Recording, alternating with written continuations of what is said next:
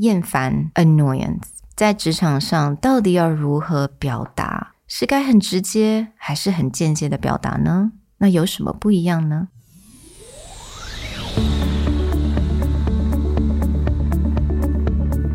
Hello，欢迎来到 Executive Plus 主管与沟通力的 Podcast。I'm Sherry, an educator, certified coach, and style enthusiast. 我相信专业有效的沟通是语言跟逻辑的完美结合。 And I'm Nick, a startup consultant, corporate trainer, and late night gaming junkie. I believe great communication requires the right mindset and solid frameworks. 我们希望带给大家职场英语的技能、跨文化沟通技巧与其他能帮助您成为出色领导者的工具。Join us each week as we share our experience, research, and methodologies to take your communication and language skills from good to great.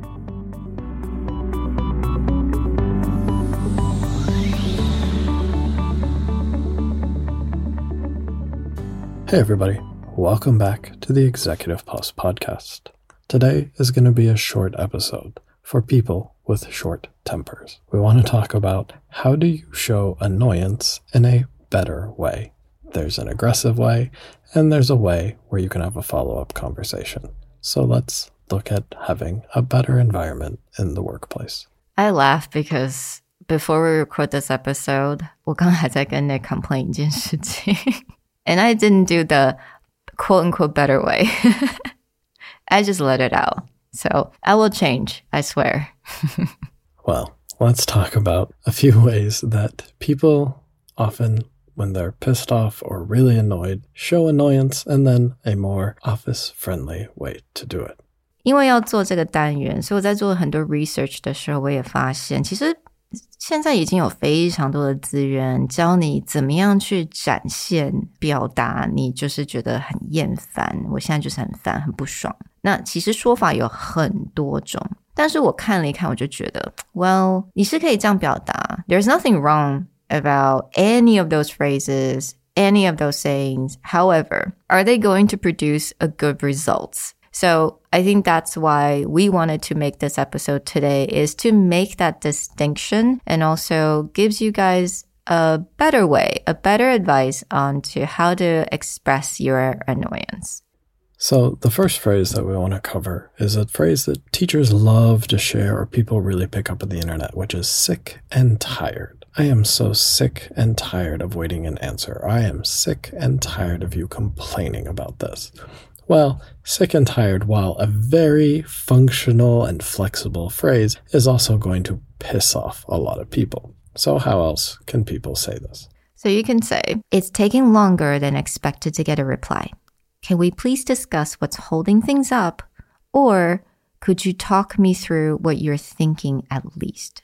Right. So, in the case of, again, you're waiting a very long time, someone's not sending you an answer or proposal, yeah, you could blow up and say, I'm sick and tired of waiting for you. Or in this case is you can politely request they at least talk you through what's the blocker or how much have they thought about. Oftentimes, if someone is holding up progress, it's because they're thinking about a lot of things, but they haven't decided on something and they don't want to like annoy you with not a decision. But instead, you're annoyed that they're not getting back to you. So just saying, walk me through what you're thinking. It's usually enough. Now, the next way, the next thing that you could say in the workplace, but may not give you really good results is that, oh, you're getting on my last nerve you're really pissing me off. I mean, it feels really good to say that, but then what's now? Like you're telling them that you're pissing me off. But then do you want to have a conversation or do you just want them to think that you're pissed off? Right. And this usually divulges straight into, well, you're pissing me off,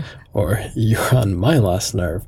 So let's just get into an argument about who's more angry or annoyed at the other person. So another phrase that is actually quite useful is, you are testing my patience and we need to sit down and have a talk. In fact, this phrase, you're testing my patience, is something that parents say to kids all the time. Exactly. I say that to my daughter all the time. so it's usually followed up with counting. But in this case, it is nicer than saying, you're pissing me off or you're getting on my last nerve. You mean like backwards counting? Idioms. That also works on coworkers sometimes. now, the third one, a lot of times especially to kids, you might just want to say, give me a break. or give it a rest. Please stop playing that song or please stop singing that song. Please stop screaming. However, Yeah, or please stop talking so loud. exactly. Or please stop asking me why.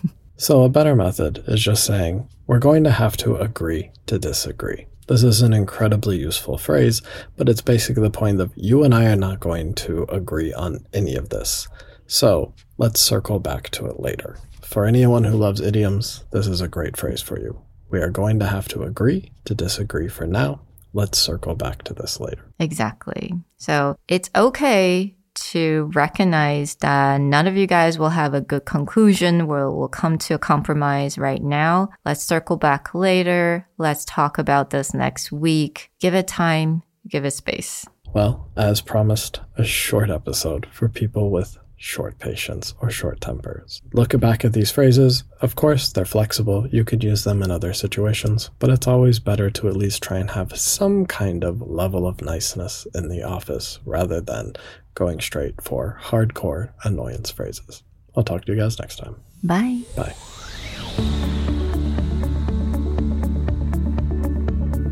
The Executive Plus podcast is a Presentality Group production, produced and hosted by Sherry Fang and Nick Howard.